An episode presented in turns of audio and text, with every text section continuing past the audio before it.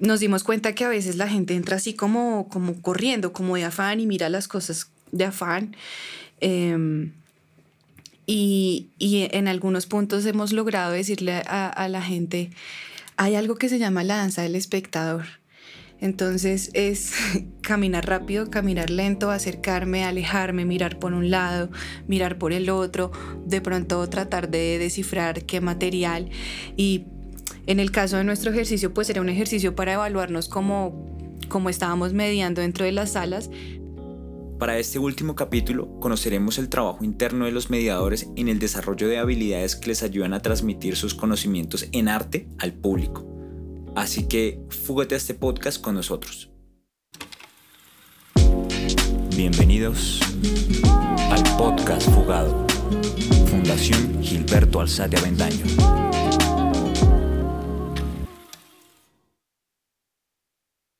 La Escuela de Mediación de la Fuga vio como parte importante no solo realizar talleres a los visitantes de las salas de arte, sino también fortalecer sus conocimientos aprendiendo de los métodos de enseñanza de cada uno de los integrantes del atajo.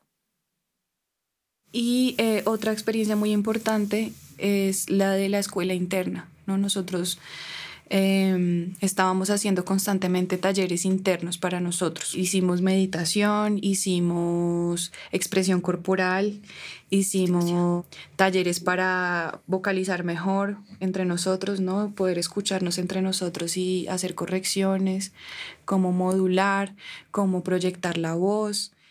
Esto también se extendió a la lectura. También eh, hicimos pues una serie de revisión de referentes que hablaran de la educación artística, de la mediación.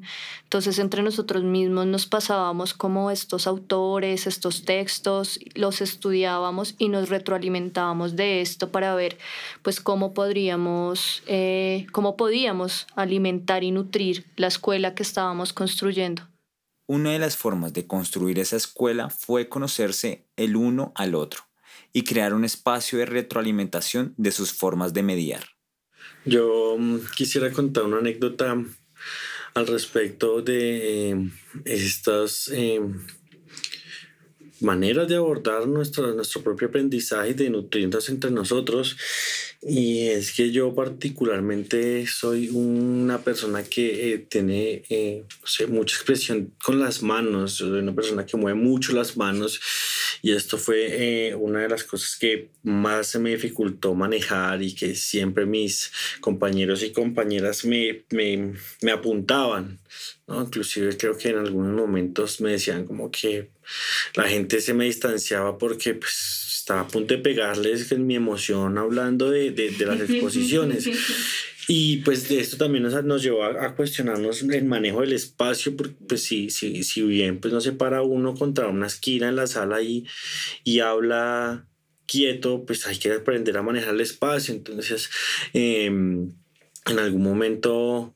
Eh, en, en, en, uno de los cambios de, de, de exposición, eh, nos, nos ideamos la, la, la vaina de caminar la sala y de hablar en diferentes eh, tonos y en con, diferente fuerza la voz, eh, buscando pues eh, concientizar maneras de, de, de, hablar. Entonces caminábamos la sala rápido, caminábamos la sala despacio, hablábamos todos como Esteban, como hablaba Esteban y como hacía las manos Esteban.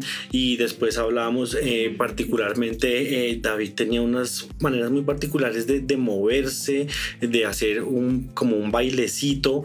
Entonces todos tratamos de imitar a David. Después, eh, mm, como lo mencionaba Valentina, tenía unas maneras muy técnicas, un poco em, fuertes en, su postura corporal a hablar. Entonces todos vamos a hacer como Valentina y Pamela, pues siempre ha sido una persona eh, como eh, muy dulce y servicial, entonces habla suave, entonces todos vamos a hablar como Pamela y vamos a, a, recorrer la sala caminando como pensándonos en Pamela y creo que el pensarse el otro en sus maneras de mediar nos, nos sirvió porque si bien algunos eh, éramos mm, muy inquietos con las manos y con nuestro cuerpo. Eh, también eh, otros, eran, otros u otras eran muy quietos. Entonces cuando hacían las veces de Esteban, pues veían las posibilidades que tenía su cuerpo y cuando personalmente me tocaba imitar a, alguno de mis compañeros o compañeras que eran muy quietos, pues me costaba, pero también me daba cuenta que podía tener las manos quietas. Entonces, esta, esta, esta es una anécdota de la cual pues todos nos vinimos nutriendo desde eh, observarnos, desde el ejercicio de observarnos y de las diferentes maneras que también nos sirvió eh, pues para fortalecer nuestra eh, disposición eh, corporal, nuestros elementos técnicos como la proyección de voz, la modulación, eh, también lo utilizamos para saber a quién y a cuáles nos gustaba qué tipo de público. Son estas características que encuentran en sí mismos las que les dan la guía para enfocarse en el público más apropiado para cada uno de ellos también nos sirvió para apoyarnos en, los diferentes gustos de los públicos, así como nos apoyábamos en, observarnos personalmente y observar al otro y generar estas comparaciones entre nosotros. Estos ejercicios de observación trascendieron hacia la forma de conectar con los espectadores no se quedó solo ahí, o sea, no se quedó solo entre nosotros. Digamos, esto lo, esto lo, ahora que lo mencionas, me hace pensar en algo que, hacemos actualmente en las salas y es em, contarle a la gente acerca de la danza del espectador, ¿no? Porque nos dimos cuenta que a veces la gente entra así como, como corriendo, como de afán y mira las cosas de afán. Em, y, en algunos puntos hemos logrado decirle a, la gente, hay algo que se llama la danza del espectador. Entonces es caminar rápido, caminar lento, acercarme, alejarme, mirar por un lado, mirar por el otro, de pronto tratar de descifrar qué material. Y en el caso de nuestro ejercicio, pues era un ejercicio para evaluarnos como como estábamos mediando dentro de las salas, pero va más allá de eso y es poder después expresarlo ante un público y, también decir, oye, eh, de, pronto, de pronto esta corporalidad puede funcionarte más a la hora de acercarte. Entonces, bueno, anotar eso, ¿no? Que no se queda solo ahí, sino que se sigue desarrollando a través del tiempo. E incluso reforzaron los diálogos que tenían con los artistas de las obras que se exponían en las salas de la fuga. Pues ya escuchándonos sobre las experiencias que hemos tenido de estas escuelas internas, que así las llamamos, eh, llego a la conclusión de que todo está otra vez a partir de un diálogo circular.